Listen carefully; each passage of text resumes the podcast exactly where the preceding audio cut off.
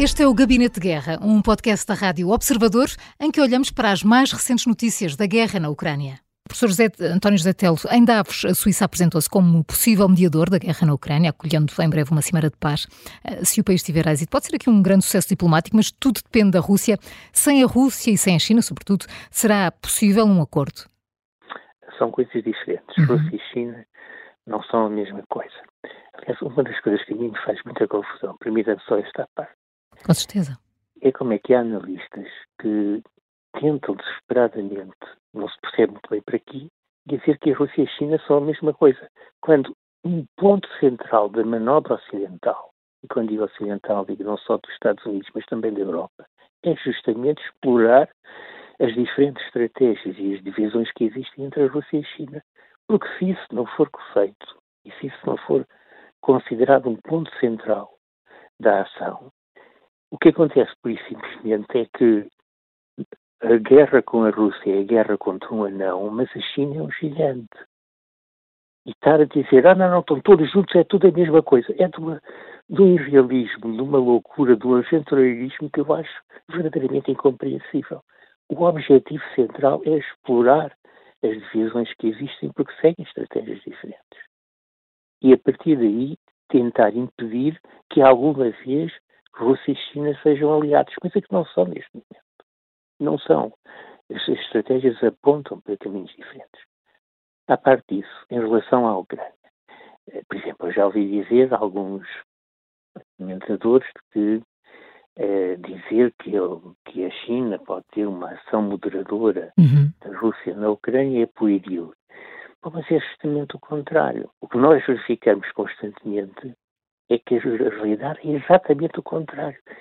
E quem é que nos permite, o que é que nos permite dizer isto de uma maneira muito clara? Olha, o presidente ucraniano, que há pouco tempo em Davos justamente disse, eh, falou nessa conferência para a paz internacional hum. e disse expressamente que a China devia estar presente. Aliás, o único Estado que ele mencionou como sendo de presença obrigatória foi a China. Portanto, ele percebe o que está a fazer, ao contrário desses comentadores que andam para aí a dizer não, não, isto é uma guerra entre ditaduras e democracias e a China e a Rússia é tudo igual, está tudo do mesmo lado. Quer dizer, isto é o caminho para a derrota, isto é o caminho para o desastre. Se as pessoas não entendem isso, mais valia falarem de outra coisa, de agricultura, por exemplo, também é bastante complexa, mas não falarem destas coisas. É, portanto, em, em, relação a esta manobra do presidente ucraniano, compreende-se. Ele é o caminho que tem livre, por um lado, para tentar mobilizar a ajuda internacional para a Ucrânia, que bem precisa, eh, por outro lado, para tentar uh, explorar a ação justamente internacional que possa haver em relação à Rússia. É evidente que tudo depende, obviamente, das intenções russas. E o que tem acontecido, a novidade dos últimos tempos é um endurecimento do discurso por parte do presidente Putin. Um endurecimento claro.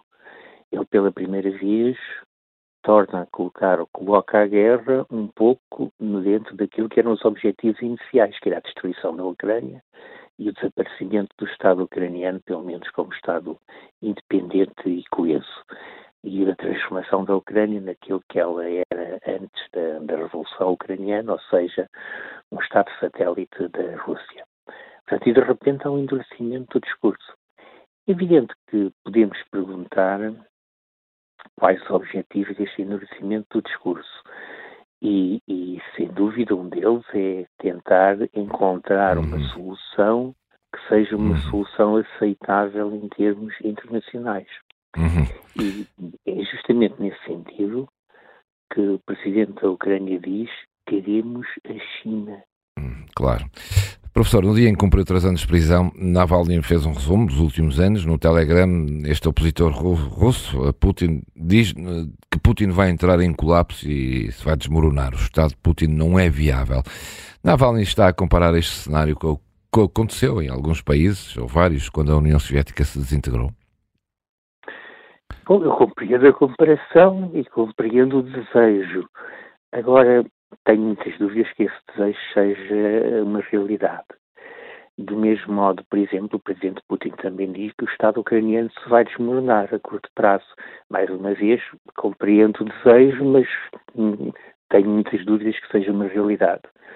Ou seja, é, neste, na, na, tanto quanto eu consigo ver neste momento, a situação de Putin e a situação da Rússia não é o desmoronar do regime por enquanto poderá acontecer se de facto este regime, como tem feito até agora, ligar o seu destino ao destino da guerra na Ucrânia, que de facto tem sido uma, foi uma, desde o primeiro momento uma surpresa imensa para o regime de Putin.